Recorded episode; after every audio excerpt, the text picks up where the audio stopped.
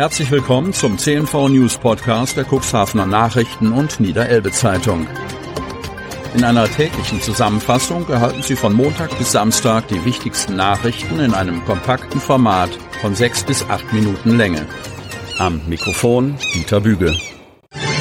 Dienstag, 7. Februar 2023. Suche mit Spürhund und Hubschrauber.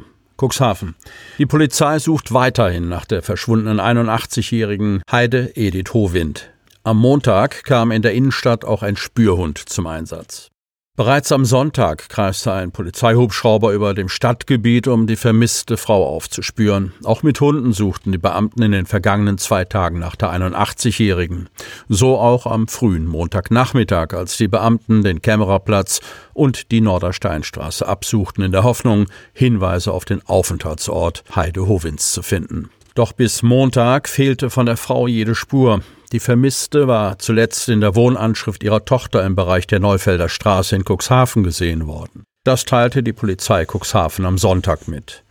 Heide Howind leidet unter Demenz und ist vermutlich zu Fuß unterwegs. Sie ist etwa 1,70 Meter groß, ist schlank, hat schulterlange, hellblonde Haare. Zuletzt war sie bekleidet mit einem hellbeigen, knielangen Mantel, schwarzen Stiefeln und trug eine randlose Brille. Hinweise zum Aufenthaltsort der Vermissten nehmen die Polizei Cuxhaven sowie jede andere Polizeidienststelle entgegen. Cuxländer wurde am Freitag Millionär. Kreis Cuxhaven. Ein Spieler aus dem Kreis Cuxhaven hatte am Freitag alle Gewinnzahlen und eine Eurozahl richtig. Jetzt darf er sich über knapp 1,8 Millionen Euro freuen. Nach dem Megagewinn von 107 Millionen Euro eines Bremerhaveners zum Monatsbeginn gibt es nun den nächsten Millionär dieses Mal aus dem Kuxland. Mit seinen Gewinnzahlen 1, 7, 17, 44 und 50 und der Eurozahl 10 lag der noch unbekannte Gewinner bei der Ziehung am vergangenen Freitag europaweit als einziger richtig. Er erhält nun gut 1,78 Millionen Euro in der Gewinnklasse 2. Lediglich die gezogene Eurozahl 2 fehlte ihm, um den Jackpot zu knacken. Da die Gewinnklasse 1 bei der Euro-Jackpot-Ziehung am Freitag unbesetzt blieb, wird der Jackpot der Europäischen Lotterie am heutigen Dienstag rund 15 Millionen Euro umfassen. Der Neumillionär nahm mit vier getippten Feldern für eine Laufzeit von einer Woche in einer Annahmestelle von Lotto Niedersachsen im Landkreis Cuxhaven am Euro-Jackpot teil. Fast 80 Prozent der Grundsteuererklärungen da. Cuxhaven. Am Ende wurde es noch mal leicht hektisch, aber inzwischen ist klar, dass fast 80 Prozent der Grundsteuererklärungen im Bereich des Finanzamts Cuxhaven eingegangen sind. Und nun, zum Ablauf der Frist, also der 31. Januar, habe es viele Nachfragen gegeben, sowohl persönlich in der Infothek als auch telefonisch, verrät das Finanzamt Cuxhaven. Alle seien nach Möglichkeit beantwortet worden. Aufgrund dieses Andrangs sei allerdings die Grundbesitzstelle mit ihren hier zur Verfügung stehenden Kapazitäten bei der telefonischen Erreichbarkeit an ihre Grenzen gekommen.